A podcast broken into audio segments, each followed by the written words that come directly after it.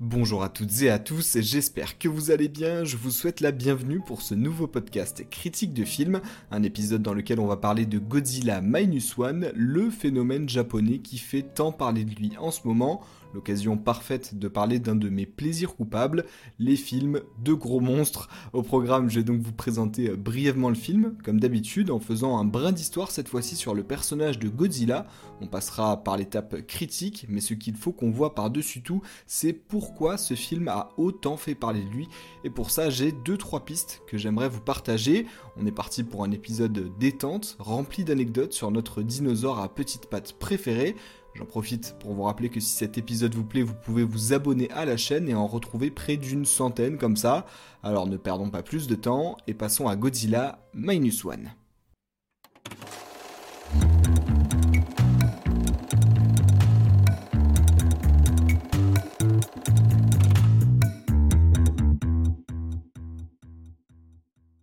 Côté info pratique, Godzilla Minus One, c'est un film japonais réalisé par Takashi Yamazaki et à la base surtout un film qui n'était pas forcément destiné à un public international. En France d'ailleurs, le film est sorti le 7 décembre dernier à l'occasion de quelques petites séances, mais l'engouement a été tel qu'un visa plus long lui a été donné et qu'on peut donc le découvrir depuis la semaine dernière en salle. Malheureusement, ça ne va durer qu'une semaine et c'est ça le point négatif.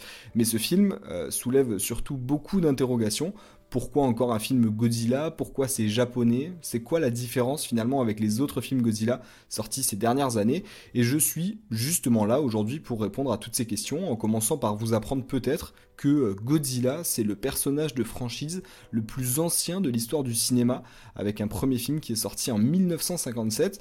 Le personnage, il est créé en 1954, trois ans avant, il est japonais. Godzilla vient d'ailleurs des mots gorille et baleine dans cette langue, et à l'origine, ce serait une sorte de dinosaure qui aurait été exposé à des radiations nucléaires euh, créées par les essais militaires américains de la bombe atomique, et notamment euh, l'essai très connu de Bikini Bottom. À l'époque, du côté du Japon, on est en pleine période de reconstruction après la Seconde Guerre mondiale, et ce monstre que certains voient comme euh, banal, oui, vraiment un gros monstre euh, pas beau qui sert pas à grand chose, bah, c'est surtout le prétexte pour faire une critique autant des actions américaines euh, pendant la guerre et après la guerre que de l'inaction du gouvernement japonais. On en reparlera tout à l'heure, mais Godzilla peut donc être vu dans ce sens-là comme un film à portée politique. Comme je le disais, le premier film il sort en 1957, il sera suivi par plusieurs dizaines d'adaptations qui sont quasiment inconnues pour nous publics français, jusqu'à ce que comme toujours, les Américains s'en mêlent et décident d'exploiter la franchise. Un accord est, passé euh, fin des années 90 euh, entre des studios des deux pays et sort du coup le Godzilla de 1998 avec Jean Reno au casting et réalisé par Roland Emmerich à qui l'on doit d'autres films plus catastrophes comme 2012, Le jour d'après, Independence Day.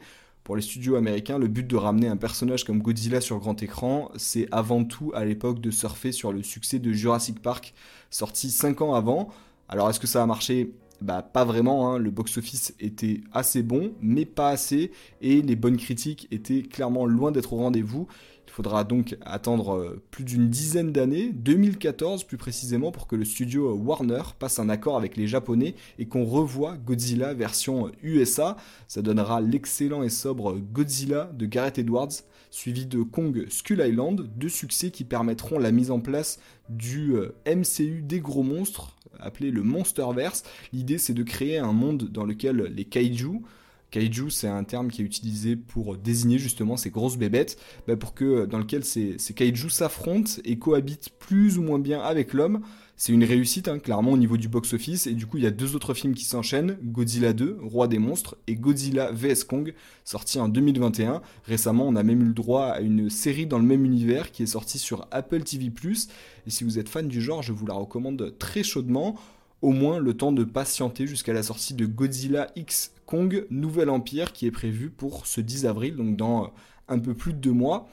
Pour résumer, dans cette version du personnage, donc la version américaine, 100% américaine, Godzilla est le protecteur de la Terre, pas 100% gentil, parce que ça l'empêche pas quand même de raser des villes entières pendant ses combats, mais il est considéré comme sympa par une bonne partie de l'humanité, chaque film ayant pour but de voir Godzilla et ou Kong combattre des monstres toujours plus gros et méchants, un principe bien américain du toujours plus, et pour ne pas vous mentir, j'en suis un très grand fan, c'est dans la lignée des euh, En eau trouble, euh, Rampage, etc.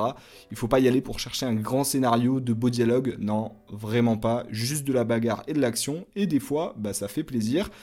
Pour revenir au sujet du jour, Godzilla Minus One, euh, il arrive sur nos écrans parce que cette exclusivité américaine sur le personnage de Godzilla, elle est finie et que du coup les Japonais peuvent refaire des films dessus et leur but c'est de se placer à l'antithèse de la version américaine, que les humains soient au premier plan, le ton plus sérieux et l'histoire avec de vrais enjeux.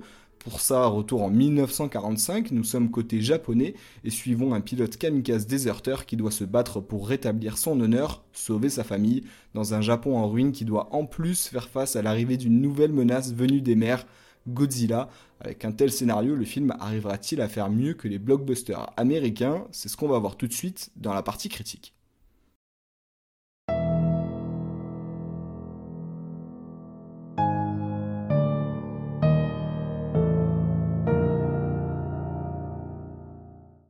Rentrons directement dans le cœur du sujet. Godzilla Minus One, c'est clairement le retour aux sources que les fans du personnage attendaient. On a le droit à une approche bien différente du monstre, plus réelle, sans la volonté du toujours plus. C'est euh, entièrement premier degré, pas de oh tiens en fait Godzilla est sympa et il y a un autre monstre plus gros et méchant qu'il faut qu'on combatte et on va le faire ensemble.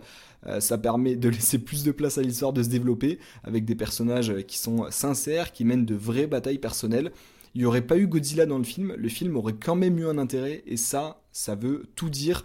On sent moins ce côté américain forcé qui va bah, nous montrer un héros seul se battant contre la bête. Là, même le personnage principal est exposé comme un anti-héros qui cherche à regagner l'honneur qu'il a perdu en quittant son poste de kamikaze et mettre euh, justement des exemples aussi réels, très historiques, avec des personnages qui sont censés dotés de raison. Ça fait plaisir et ça permet que nous, spectateurs, on puisse se poser la question de ce qu'on ferait à leur place. Est-ce que ce serait vraiment l'âge de fuir face à un monstre de cette puissance qui essaye de détruire votre ville et qu'en plus rien ne peut l'arrêter, et ben du coup on se pose vraiment la question.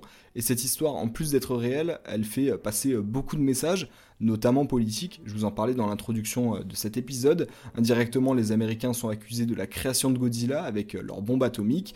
Ils sont aussi critiqués pour leur inaction face à un Japon qui affronte seul la menace. Mais surtout, et ça je m'y attendais moins, c'est le gouvernement japonais qui est dans la ligne de mire du film, un gouvernement qui est montré comme incapable de réagir à la menace. Ouvertement, les personnages critiquent que euh, les informations et la transmission d'informations soient contrôlées par le pays, que plus personne n'a confiance en eux. Bien sûr, le principe même du kamikaze, euh, omniprésent pendant la Seconde Guerre mondiale au Japon, est remis en question. C'est euh, autant de problèmes et de notions qui sont bien traités et qui ne nous ennuient pas du tout et ça, j'étais vraiment très étonné pour un film du genre. Alors rassurez-vous, euh, Godzilla a quand même un rôle important dans le film. Il est euh, tout simplement inarrêtable, insensible face à toutes les armes qu'on lui oppose. Ça montre bien la puissance à l'état pur du personnage et ça donne un côté satisfaisant. C'est vraiment toujours ce petit, euh, ce petit plaisir coupable de le voir raser des villes en quelques minutes. Visuellement, les effets spéciaux sont très réussis et les scènes ne facilitaient pourtant pas la tâche ses effets spéciaux puisque beaucoup sont en plein jour avec des plans larges du monstre qui permettent de l'admirer dans toute sa splendeur et toute sa taille. Il est vraiment gigantesque et même si j'y allais pas du tout pour ça, j'ai trouvé que la réalisation collait bien avec le film et permettait de mettre euh, bah, Godzilla en avant euh, encore plus.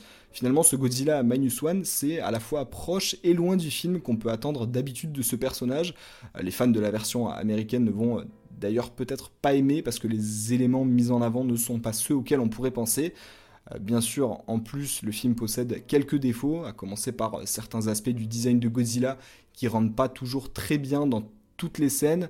Euh, les yeux qui ont quand même un fonctionnement un peu bizarre. Il y a aussi des plans larges où on voit un peu la morphologie de Godzilla qui a vraiment des petites pattes et c'est un petit peu ridicule des fois de le voir marcher mais ça gâche pas pour autant quand même l'impression générale que dégage le monstre, surtout avec ce cri strident vraiment au niveau du son, que ce soit la bande son ou vraiment euh, l'aspect sonore du film, la dimension sonore avec les cris de Godzilla, les explosions, etc. Tout ça par contre c'est vraiment très bien réussi.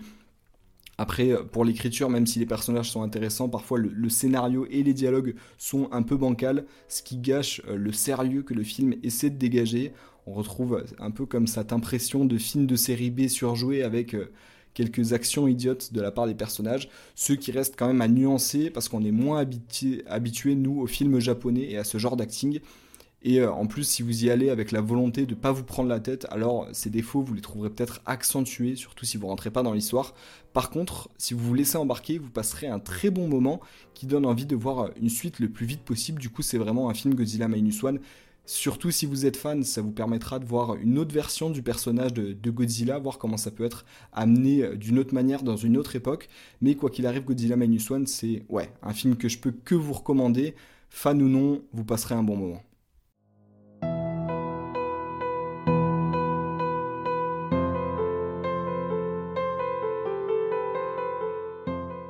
Passons maintenant à la partie anecdote de ce podcast et je voudrais revenir avec vous sur l'élément qui m'a le plus choqué sur ce film.